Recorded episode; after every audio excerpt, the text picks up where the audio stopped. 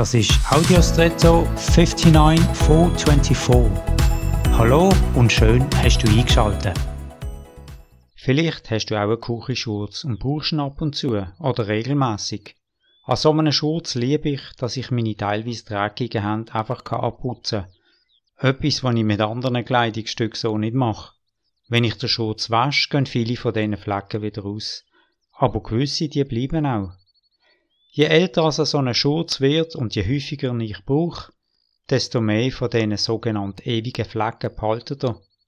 Somit wird der Schurz für mich mehr und mehr zu einer Geschichte, zu meiner Geschichte. Ja, vielleicht hast du auch sonnige Kleidungsstücke oder Gegenstände, die mit dir durchs Leben gehen und wo deine Geschichte erzählen.